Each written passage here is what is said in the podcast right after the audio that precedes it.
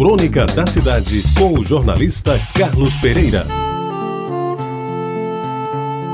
Amigos ouvintes da Reda Bajara, acordar todos os dias, de preferência depois de uma noite bem dormida, sem dores na coluna, sem barriga inchada e tendo levantado só uma vez para visitar o banheiro.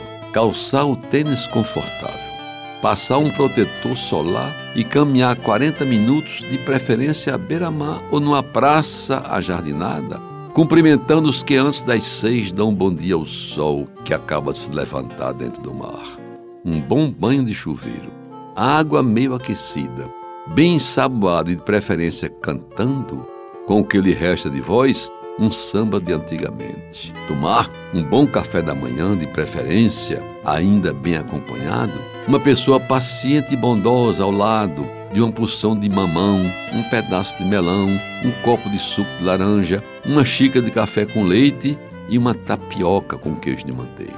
Folhear as páginas dos jornais da cidade. De preferência, não se detendo nas notícias policiais nem nas tragédias do dia a dia. Melhor saber das vitórias do Botafogo e das futricas da política.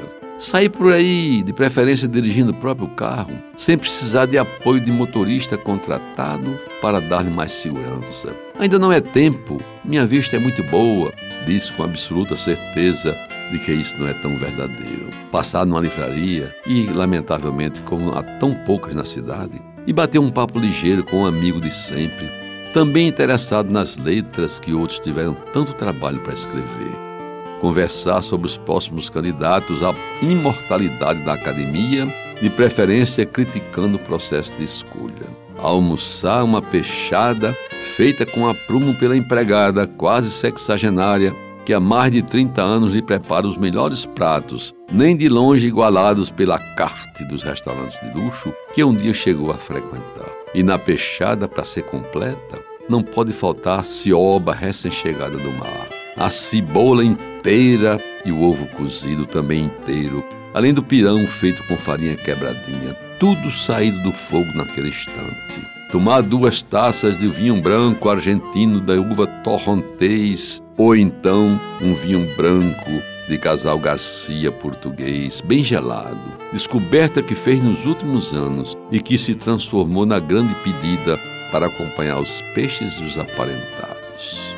E descansar na rede branca do terraço durante uma hora, cochilando de frente para o mar, vendo o sol se transportar para o outro lado da cidade, de preferência ouvindo o último CD da divina Elisete Cardoso. Alinhavar pensamentos construídos de última hora agradecer a Deus por estar vivo, por continuar pensando com seus próprios pensamentos e poder andar com seus próprios pés. E no final, rezar baixinho, pedindo ao Criador que eu mantenha assim durante mais algum tempo, pois esta vida, apesar dos pesares e de ter chegado aos 80 anos, é muito boa de se viver enquanto a morte, bem, esta que se dane para bem longe. Você ouviu Crônica da Cidade com o jornalista Carlos Pereira.